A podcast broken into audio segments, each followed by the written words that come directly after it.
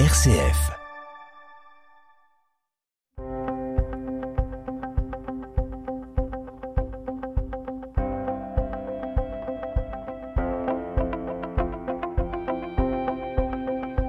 RCF Isère, les histoires du Dauphiné. Claude Muller et Annie Franco. Bonjour Claude. Bonjour Annie.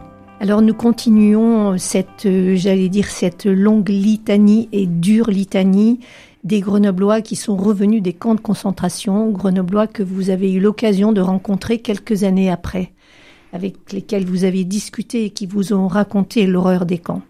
Alors aujourd'hui, nous allons euh, parler d'un certain Noël Coard. Oui, j'en ai rencontré beaucoup de ceux qui sont rentrés des camps, mais vous savez, il n'y en a pas beaucoup qui sont rentrés des camps. Euh, je parlerai dans quelques semaines d'un dauphinois.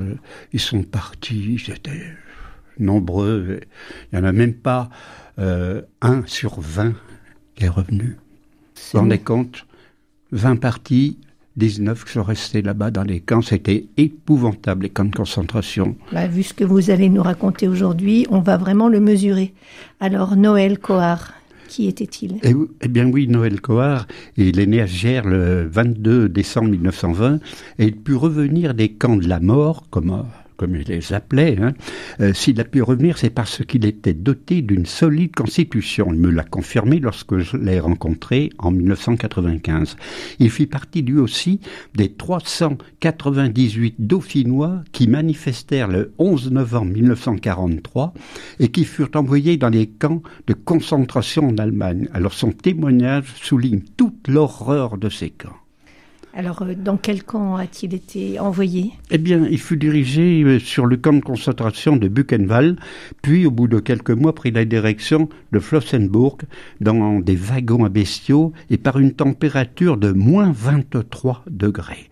Les conditions de vie étaient épouvantables. Nous n'avions droit par jour qu'à un petit morceau de pain, à 20 grammes de margarine ou à une petite tranche de pâté gélatineux. C'est tout ce qu'on avait dans une journée. Un travail écrasant, ajouté à la malnutrition, un sommeil presque impossible.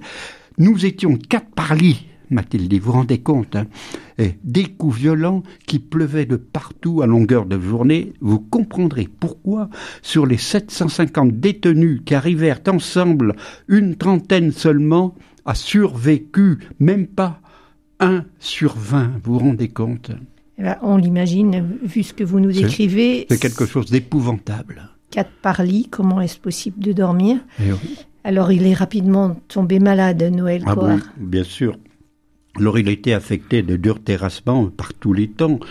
Euh, Noël Coard, comme tant d'autres, il tomba malade. Hein. Une double pleurésie euh, très mal soignée, mais je m'en suis bien sorti, m'a-t-il dit. Heureusement qu'auparavant j'étais une force de la nature.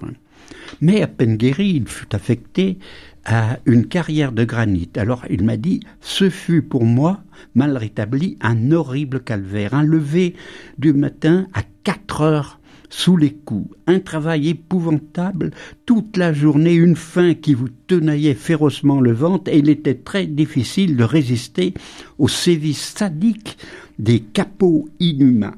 Les capots, c'est comme ça qu'on appelait les, les gardiens SS. Et la vie à la carrière, elle tuait sans cesse, sans cesse. Tous les jours, c'était l'enfer. Rares étaient ceux qui arrivaient à tenir trois mois. Vous vous rendez compte? Au bout de trois mois, ça y est, ils passaient l'arme à gauche. C'est... Ils avaient même on n'allait même pas les gazer, ils tenaient, ils tenaient pas, ah euh, ils tenaient pas ah physiquement. Et eh oui, alors le capot de service frappait impitoyablement les pauvres malheureux qui étaient couverts d'abcès le long des jambes. Des bandes en papier euh, recouvraient leurs plaies de plus en plus larges, de plus en plus profondes. Une puanteur générale insoutenable régnait partout. C'était vraiment un enfer. Donc c'est la manière dont lui vous a parlé de tout ça. Oui, oui. Il vous a décrit tout ça.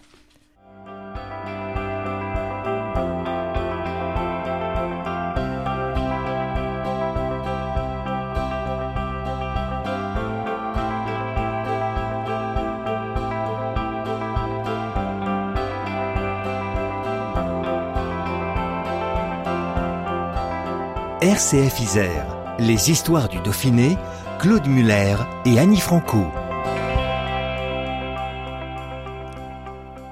Alors comment cet homme, euh, comme vous l'avez dit, qui était une, une, force de la nature, comment est-ce qu'il a tenu Noël Coar Eh bien, euh, il, il, a tenu parce qu'il voulait absolument survivre. C'était une volonté, tout ça, et c'était une force de la nature. Au, au départ, il était, euh, c'était un, un, un, homme vraiment très costaud et tout ça.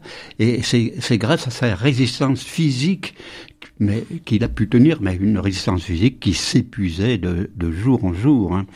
Et est-ce qu'il est resté longtemps eh au bien, camp? Eh bien. Euh, il n'allait plus tenir longtemps, euh, lui aussi, quand sans savoir pourquoi, il fut affecté dans une usine d'aviation en septembre 44. Alors, il ne savait pas pourquoi, mais heureusement pour lui, parce que autrement, il passait quelques semaines, c'est tout.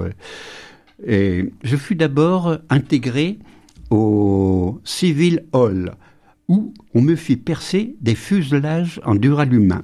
C'était moins pénible que la terrible carrière. Et là, j'ai rencontré deux camarades qui me furent très précieux, m'a-t-il dit, et qui me remontèrent le moral, car je conservais de dures séquelles de mon affreux séjour précédent.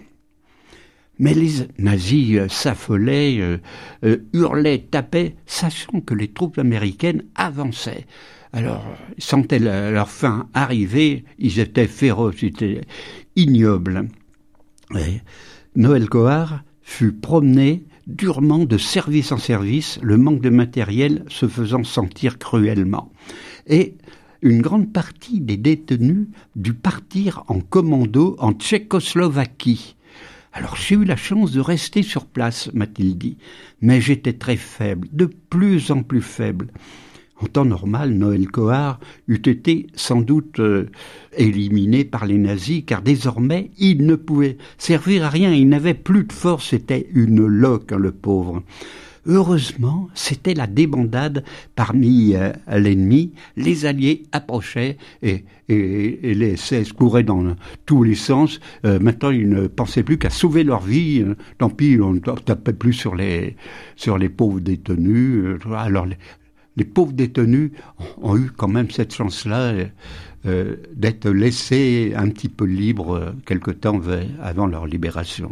Alors pour lui, c'était plutôt bien, mais hélas, Noël Coar est tombé malade. Enfin, il a été encore plus malade, oui, je dirais. Oui, bien sûr. Alors, le 16 avril 1945, il est tombé malade, et il m'a expliqué, atteint cette fois-ci de tuberculose bilatérale et du typhus exanthématique provoqué par les poux. Car il y avait des poux, il y avait des puces, il y avait, dans, dans ces camps, c'était affreux, il y avait des souris, il y avait...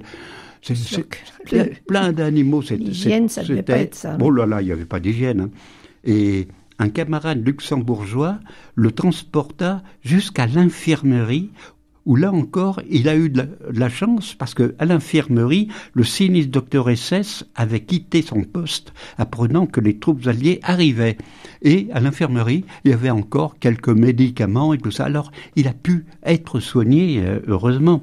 Il put donc recevoir des soins. Et le 20 avril 45, les Allemands embarquèrent en trois colonnes tous les malheureux déportés encore valides à l'exception d'environ 1500 malades qui ne pouvaient plus servir à grand-chose, ils les abandonnèrent. Et donc Noël Coar fut abandonné comme ça. Heureusement pour eux, hein, parce que ceux qui ont été emmenés, ils ont, la plupart, ils ont été tués en route.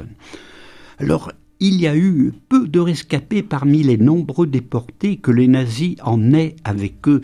Beaucoup furent en effet abattus pendant l'exode. Il ne restait au camp plus aucune nourriture à se mettre sous la dent. Rien, il n'y avait plus rien. Heureusement, le 23 avril, les troupes américaines arrivèrent dans le camp et bien sûr, les pauvres euh, français et, et, juifs qui étaient encore dans ce camp dans des conditions euh, lamentables, ils étaient malades, ils ne pouvaient plus faire grand-chose, eh bien, euh, ils ont reçu des soins, heureuse, heureusement pour eux. Et quand est-ce qu'il est rentré finalement? Eh bien, voilà, 15 jours après, m'a-t-il dit, on nous transporta à l'extérieur du camp dans des installations mieux adaptées utilisées auparavant par les SS.